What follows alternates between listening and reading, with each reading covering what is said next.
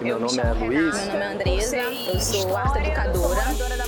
Nome é Stephanie. Me chamo André, moro em Manguinhos. Eu me chamo Eric e eu atuo É, meu nome é pesquisa na comunidade de Manguinhos. Meu nome é Gustavo. Eu me chamo sou Matheus, Manguinhos. tô me graduando em serviço Isa. social. Meu nome é Cristine, eu Marcos. sou Eu sou morador da Maré. Eu sou da Eduardo. Escola de Música do Olá, eu sou Luciane. Meu nome é Fernando, sou geógrafo de Meu nome é formação também pela Roberta. UERJ. Elizabeth, sou da rede CCAP. Meu nome é Rejane, sou geógrafa, chamo formada pela sou UERJ. tradutor intensivo. Meu nome é Marcela, sou professora assistente do projeto Eu Sou, que acontece lá no Jacarezinho.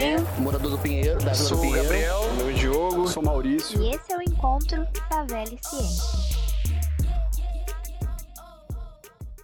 Para ampliar o debate sobre a trajetória de formação dos estudantes, a Fiocruz, a partir da articulação entre o setor de eventos, coordenação de cooperação social e Museu da Vida, promoveu o encontro Favela e Ciência em outubro de 2019. O encontro é fruto das ações estratégicas desenvolvidas no âmbito do Fórum Favela Universidade, que conta com a participação de organizações dos complexos da Maré e Manguinhos, conjuntos de favelas localizadas na zona norte do Rio de Janeiro, a Fiocruz e a Pró-Reitoria de Extensão da UFRJ. O compilado de falas a seguir é resultado do debate realizado durante a roda de conversa Favela e Ciência e apresenta diálogos e experiências de estudantes, pesquisadores, moradores, trabalhadores e pessoas que atuam nos territórios de favela do Rio de Janeiro como produtoras ativas de conhecimento. Acho que eu queria trazer uma reflexão a respeito de representatividade de territórios periféricos. Eu, enquanto estu- estudante de serviço social, quando eu entrei na faculdade, eu demorei para entender o que era o espaço, o que era o universo acadêmico. Eu venho da Baixada Fluminense, meus pais nunca conseguiram entrar em uma faculdade para o que quer que seja e nem concluíram o ensino médio e ninguém da minha família, aliás, tem um, um ensino superior completo, ser o primeiro. O universo acadêmico ele sempre foi muito distante de mim, então eu demorei para entender o que era uma, um- uma universidade, né? E eu acho que isso não é, não é culpa minha, eu acho que isso tem culpa também desse, do que é esse espaço acadêmico e como ele é limitado na sua produção de conhecimento, no sentido de, de como ele publica isso, de como, qual é a linguagem que ele utiliza e como esse cenário precisa mudar, né? A gente entende que existem disputas ideológicas muito fortes. Hoje o conservadorismo, a ascensão dele é, tem, se, tem se aprofundado e quando a gente pensa, pensa em, em representatividade e até em, em razão, né? Porque é, às vezes é, você é um super acadêmico, você é doutor, você é mestre, você sabe do que você está falando, mas a tua linguagem ela não chega a quem ela precisa chegar. Então, por mais que você esteja repleto de razão, aquela linguagem que você utiliza, ela não se torna palpável na realidade concreta de uma pessoa que é trabalhadora, que está no chão da fábrica, que está, não sei, em uma igreja. E aí, me colocando nesse lugar de jovem periférico também, eu acho que eu tento levar esse papel de quem fala um pouco dessas duas línguas, né? Porque eu acho que é isso. Não basta você ser acadêmico e, entre aspas, o dono da razão. Acho que quando você representa também esse lugar da periferia, você tem uma voz diferente, né? Porque não é só a razão, é a sua vida também que está ali. Você, é, a- as pessoas veem isso também, né? Quem é você para falar sobre essa realidade, né? E aí, eu acho que é um pouco isso. Como a, a universidade precisa pensar nisso e pensar em quem é o jovem que está entrando ali e qual a importância dele, né? Porque se não for um jovem periférico falando sobre a periferia, a periferia não vai ouvir a universidade. Eu acho que é, é um pouco dessa provocação que eu queria trazer também. Quando você diz a respeito de representatividade, essa é uma palavra que está super, né? Teve empoderamento, agora tem representatividade, daqui a pouco vai vir outra palavra. E aí a gente acha que descobriu a pólvora, que a gente é muito bobo. Tem um cara muito importante, Abdias Nascimento, que ele já dizia que uma ferramenta quase infalível para desmontar e desmoronar qualquer articulação de uma comunidade é retirar dessa comunidade pessoas que sejam exemplos, né? Que sejam referência. E aí, quando a gente fala de exemplo, não estamos falando de heróis norte-americanizados ou de pessoas absolutamente. Não, é, é de griots, é de pessoas a quem você possa consultar a história, a quem você possa recorrer, enfim, um, serviço consultivo àquela comunidade. Eu, quando entrei na universidade, eu já era professora, eu entrei na universidade de pedagogia. Então, a minha prática, ela brigava muito com a teoria que me ensinavam. Eu já era professora quando eu comecei a estudar educação. A minha professora de alfabetização não tinha alfabetizado ninguém, eu tinha alfabetizado cinco turmas. É claro que eu não era melhor que ela, nem era melhor, não era sobre isso. Era sobre uma questão teórica e prática.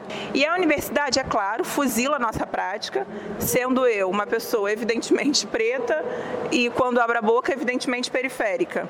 Uma vez que eu não domino os códigos todos da academia e os trabalhos com aquelas normas malditas da BNT também nunca eram, os meus nunca eram melhores e continuaram não sendo. Mas a gente caminha e vai caminhando e aí quando eu cheguei no mestrado, a minha, o meu desafio era querer falar para as pessoas com quem eu ia pesquisar.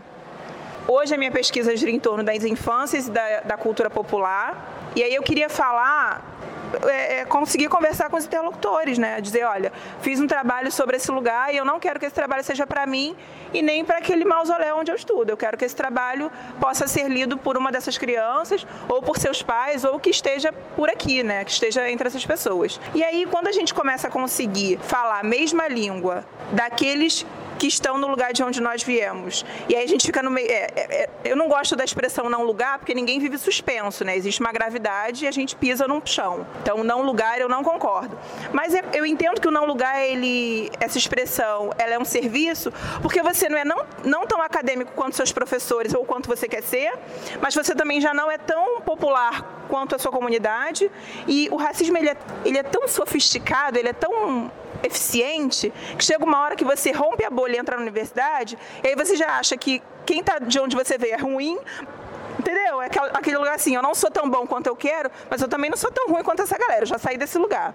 Enfim, fui fazer o mestrado. E aí quando eu cheguei no mestrado eu falei, eu não gostaria de continuar falando exatamente da forma que me aniquilou na época da graduação. Escrevi a minha, a minha com muito suor, uma, uma orientadora legal, mas assim, você tem que ficar o tempo todo em qualquer congresso, em qualquer seminário que você vai apresentar sua pesquisa, você tem que justificar sua metodologia. A minha pesquisa é escrita em forma de crônicas.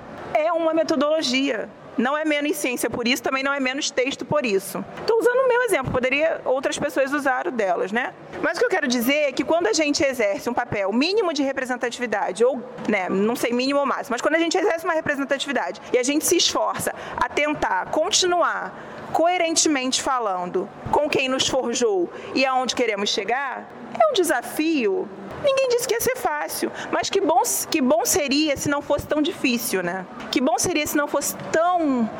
A gente chora um mar de lágrimas e né? É muito ruim isso. Que bom. E aí a gente não está aqui para dizer, ah, vamos dizer o quanto gostaríamos que fosse fácil ou quanto. É, eu acho que hoje o meu, hoje eu fico procurando formas de dizer e se eu quiser estudar, continuar estudando, fico querendo produzir a respeito de estratégia. É quase guerra, né? A gente, eu acho que é isso. Vamos começar a traçar estratégia. Porque que não é fácil a gente sabe, gostaríamos que não fosse, mas assim, como é que a gente faz? Como é que a gente se junta? E aí quando eu falo se junta, não é porque a gente é todo mundo igual, não é sobre isso, não é, não é sobre homogeneizar quem somos. Vamos começar a traçar estratégia. Tipo guerra mesmo, assim, aquela parada vamos arrumar jeito de furar esse congresso e dizer sobre criança pobre aqui. Nem que a gente escreva no resumo uma coisa e apresente outra. Porque quantas vezes eles mentiram pra gente também, né? Não estou falando sobre não ter ética na pesquisa, estou falando sobre. E aí, assim, que ciência a gente está falando, quais saberes a gente está privilegiando, qual a, intelectualidade, qual a cor da intelectualidade que a gente legitima como ciência. Não é verdade? Quem tem vó preta, quem tem tio índio, sabe que os caras brancos fizeram bem feito, mas estão atrasados. A nossa galera chegou antes. Boa tarde, sou Eduardo. É, como estão falando de universidade, né? Eu, eu sou uma, um, um, jovem.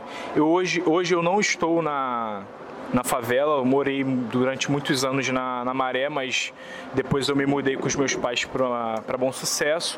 Mas eu sempre tive essa vontade de ser de estar na universidade, porque eu morava, eu morava na, no Pinheiro, né? E do Pinheiro você consegue ver o, o, os prédios da, da, do fundão. E eu sempre quis estar ali, né? E aí, algumas coisas, assim, eu queria trazer algumas contribuições, né? Até porque, por exemplo, é, você está na universidade e ao tempo todo você está rompendo coisas. E eu agora, nesse momento, estou tentando romper questões de estar lá dentro como professor. Né? Eu fiz mestrado, doutorado, é, já conversei com a Isabel sobre.